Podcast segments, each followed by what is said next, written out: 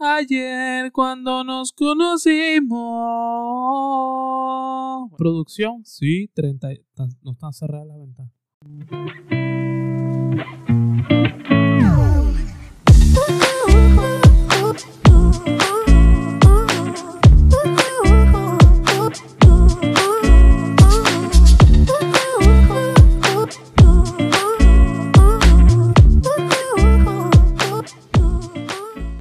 Bienvenidos a otro episodio de Radio Radical, episodio número 32. Producción, sí, es para qué pasó con los lentes, ¿verdad? No me puse más nunca los lentes. Ya pasó de moda eso, ¿verdad? Carlos Vallarta ahí, el homenaje a, a Carlitos.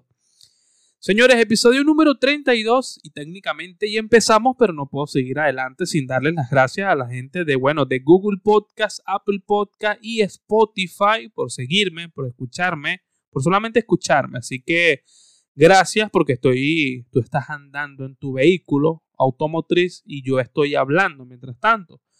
A diferencia de la gente que me está viendo y que se suscribe y que le da like y que lo comparte y que deja acá abajo en la caja de comentarios o sus comentarios en la caja de comentarios. Muchísimas gracias. Muchísimas gracias.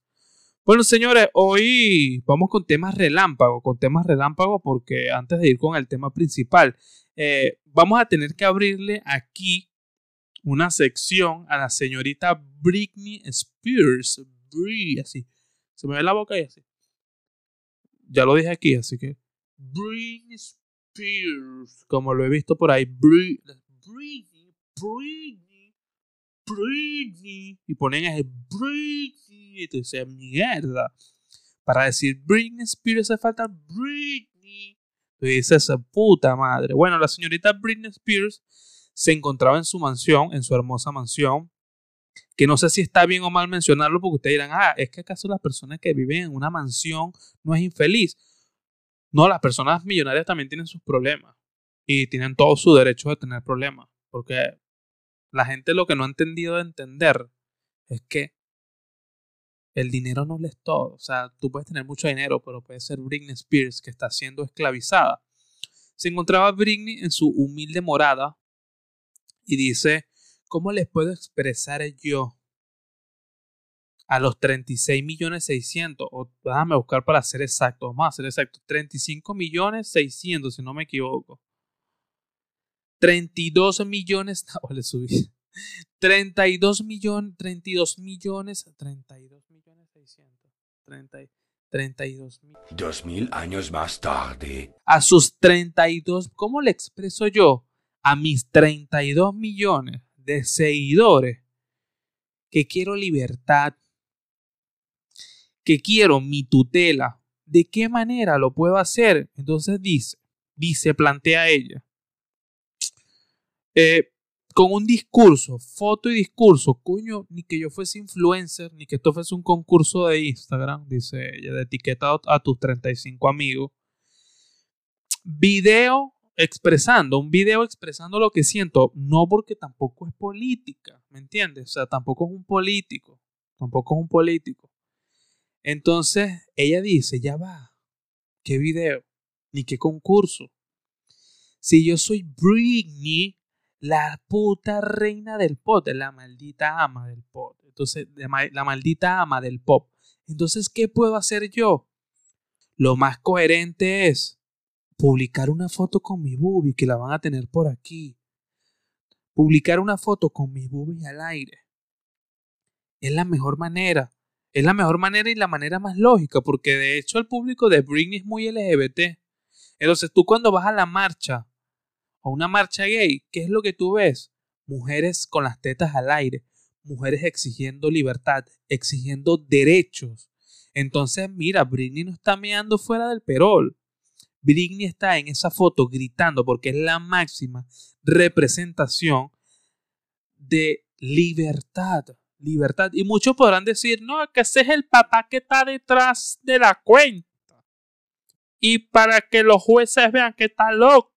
Ese es el papá que está publicando esa foto. No, ese no es el papá, ese es Britney. Dando un mensaje de liberen a Willy. Libérenme. Quiero ser libre. Quiero ser libre. Quieres ser libre, Britney Spears. ¿Hasta cuándo? ¿Hasta cuándo? Denle la maldita libertad a Britney, por favor, devuélvanle su vida, ya está bueno ya de joderle la paciencia. ¿Hasta cuándo se le jode la paciencia a esta mujer? Libertad, Free Britney. En este espacio somos Free Britney, ¿verdad? Pro Free Britney. Así que bueno, nada, eso era lo que, lo que, lo bueno. Bueno, sigamos, vamos a ver. Eh, el episodio pasado hablamos de Britney y también hablamos de los efectos secundarios de la vacuna, de la vacuna contra el chikungunya, no mentira, de la vacuna contra el COVID-19 y los efectos secundarios que eh, nos dio a mi esposa y a mí. Entonces, al final dije como que, mira, pónganse la maldita vacuna. Y mucha gente me escribió, mucha gente me escribió como que, epa. Bueno, primero voy a leer la noticia y después voy a eso, voy al sketch. Vamos con, muere señor antivacuna. Muere señor antivacuna. Muere señor antivacuna y ustedes dirán, pero ¿de dónde es este señor? De Perú. De Colombia. No, señores. No, lamento informarles que no. Es del estado California, Estados Unidos. Y antes de seguir con la noticia, mira, le, leo uno de los chistecitos que se lanzaba el payaso este que decía, que dice, o de, bueno, decía, pero en su momento dijo, tengo 99 problemas, pero la vacuna no es uno de ellos. ¿Ah? Coño, vale, mira, el pendejo este se llama Stephen Harmon, de 34 años, joven, joven, joven, no estaba para nada viejo. Y, y otro de los chistes que hacía era, confío más en la Biblia que en la vacuna. Por favor, por favor, confío más en la Biblia que en la vacuna. Mira, hay que ser bien pendejo, no para morirse, porque también en el episodio pasado hablamos de que si de que nadie muere pendejamente. Pero sí hay que ser bien re pendejo, recalco, o sea, al pendejo le agregué re pendejo. Coño, para morirte en Estados Unidos, ¿por qué no te pusiste una maldita vacuna? Porque si él decía, eh, dentro de lo que decía él, que si a él lo obligaban a ponerse la vacuna, prefería matarse sobre su cadáver, o sea, y murió por el coronavirus hay que ser muy pendejo para morirse. Entonces, esto, esta noticia la traigo y ahora sí entro en el sketch porque mucha gente me escribió por el episodio pasado diciéndome, ah, es que lo de la vacuna la está diciendo por mí, ¿verdad? O no, la nahuatl, la vacuna. No, no lo digo por, yo lo, yo lo dije, no lo digo por alguien en específico, porque las personas que están dentro de Venezuela, yo entiendo cuál es su miedo, yo entiendo cuál es su miedo porque en Venezuela están colocando vacunas que si la, vacuna de la Cota 905, que si la vacuna de Champetare, que si la vacuna de Cuba. Entonces yo entiendo que te pueden estar inyectando agua en el brazo y, y no te están poniendo un coño. Yo entiendo el miedo de los venezolanos, pero fuera de eso, fuera de eso, ¿cómo te vas a permitir morirte porque no te vacunaste en Estados Unidos, donde aparte que es súper fácil vacunarte, te, te ponen a elegir, o sea que te puedes vacunar en todos lados, en una carnicería, en un autolavado, te puedes vacunar donde tú quieras, aparte te ponen a elegir qué quieres, Johnson Johnson, Pfizer o la Moderna, cuando en otros países, que no es Venezuela, por lo menos Argentina, o sea, ellos les ponen la que hay. De hecho, aquí en España, o sea, no fue que nos pusieron, no. ¿Usted le dio COVID? No. Ah, le pongo la moderna. Punto. Se acabó. No hay elección de nada. Y este señor que vive en Estados Unidos, que me niego a pensar que este señor representa a la población de Estados Unidos, porque no se representó ni él mismo, murió. Murió. Y esto es para que esto también sirve como la ciencia aplasta aquella teoría de Dios. ¿Me entienden? Esto es para que dejen de, anteponer la Biblia por toda mierda y a Dios y al, pedo de, esta iglesia, de la iglesia. Porque no me quiero meter con iglesia, pero vamos a, bueno, juguemos a que esto existe. Bueno, Dios existe. Coño, Dios no anda todo el día así. ¿Ah? No, yo no me voy a poner tapaboca a la Biblia ah, porque yo ando con Dios. ¿Tú crees que Dios anda así? Contigo, pegado. No, Dios no anda así pegado contigo. Ponte la maldita vacuna para que a nivel mundial recuperemos la normalidad. Bueno, que dentro de Estados Unidos ya se recuperó la normalidad, pero para que se miren, traigo esto para que se miren en el espejo, no me quiero meter con iglesia. No me, no me quiero meter con iglesia, pero qué casualidad, que no es que yo la Biblia. Entonces, otra muestra más de que los que practican el catolicismo son los mismos que se burlan, son los mayores burlistas de su propia religión, hacen burla a su propia religión. Entonces, dejen, yo respeto que cada quien eh, crea en lo que quiera creer, una terapia, la iglesia es una terapia, pero no jodas a los demás. Ponte la maldita vacuna, te cuidas tú y cuidas al resto del mundo. Así que no se diga más, vámonos con el tema, el tema principal de este, de este podcast, señores. ¿Y qué tema voy a tocar yo? Un tema que está en boca de todo el mundo. O sea, entras en las redes sociales y está en todas partes. Es imposible no montarte en la ola de los Juegos Olímpicos. Los Juegos Olímpicos Tokio 2020. Tokio 2020 porque, eh, pese a que se esté celebrando en el 2021, se tenía que haber celebrado en el 2020.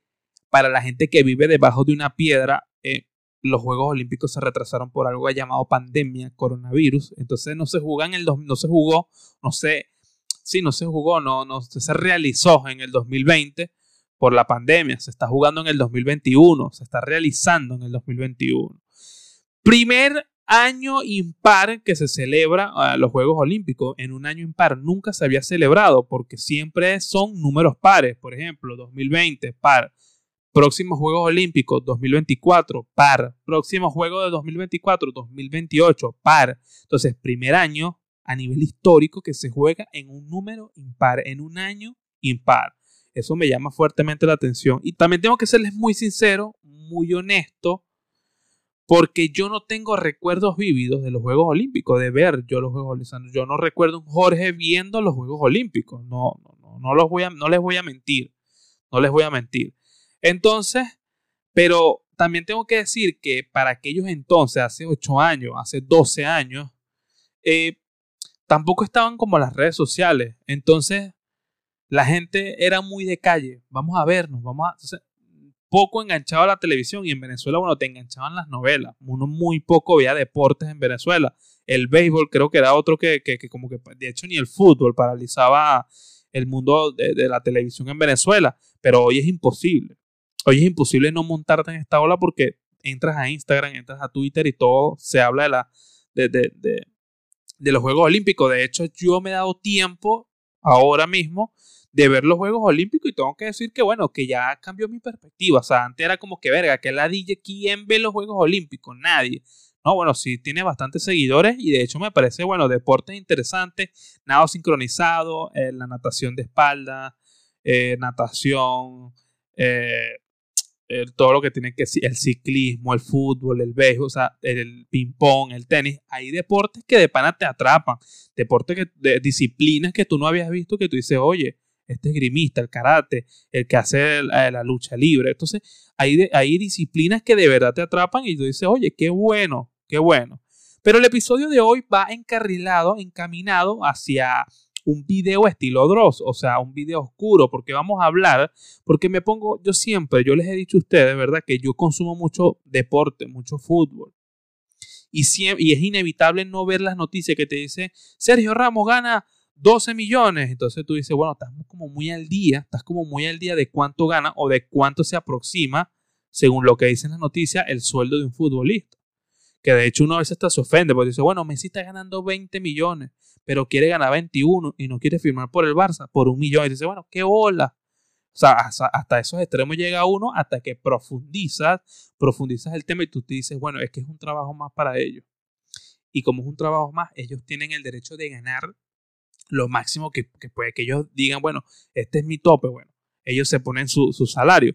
Entonces me puse a investigar cuánto ganaban estos, estos atletas, cuánto ganan los atletas. Entonces quería buscar y no encontré una escala salarial de ver cuánto, cuál es el deporte, cuál es la disciplina que menos gana hasta la mejor, hasta cuál es la que, el que lo mejor que paga. No, parece que hay una mano negra detrás, no, no dicen cuánto ganan a lo largo de su carrera, pero si hay un aproximado de cuánto ganan, cuánto ganan aquellos que saborean no la victoria, que saborean el oro, ¿no?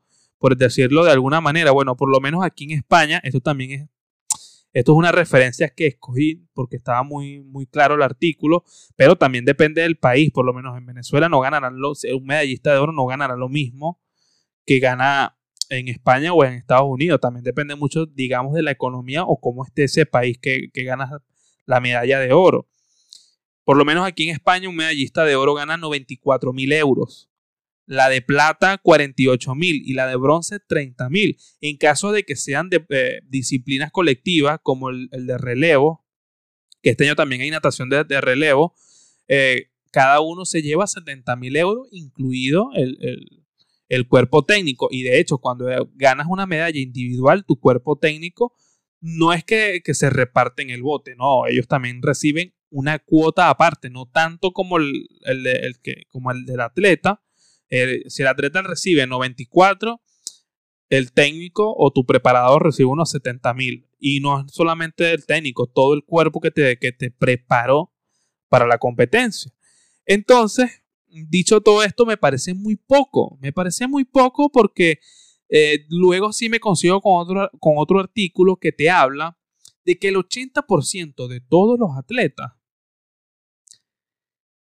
terminan, culminan sus carreras, al final de su carrera, terminan pelando bola. El 80% de los ex atletas de los Juegos Olímpicos, todos terminan en bancarrota. Y cuando digo que me parece muy cruel, no, digo en todas las disciplinas, también hay que aprender a, diferenciar los deportes de la disciplina, porque también te encuentras con otro artículo, de por lo menos este fue de, de Sport Illustrated, que te habla de los 10 deportistas que más ganan dinero dentro de los Juegos Olímpicos pero no está ni, esa, ni siquiera figura Usain Bolt, que es una figura muy reconocida dentro del mundo del, atletismo. Entonces, te aparecen son desde tenistas, basquetbolistas, futbolistas, eh, golfistas, son los que más ganan. O sea, no, ni siquiera te aparece un esgrimista o una nadadora, o sea, no, no aparece.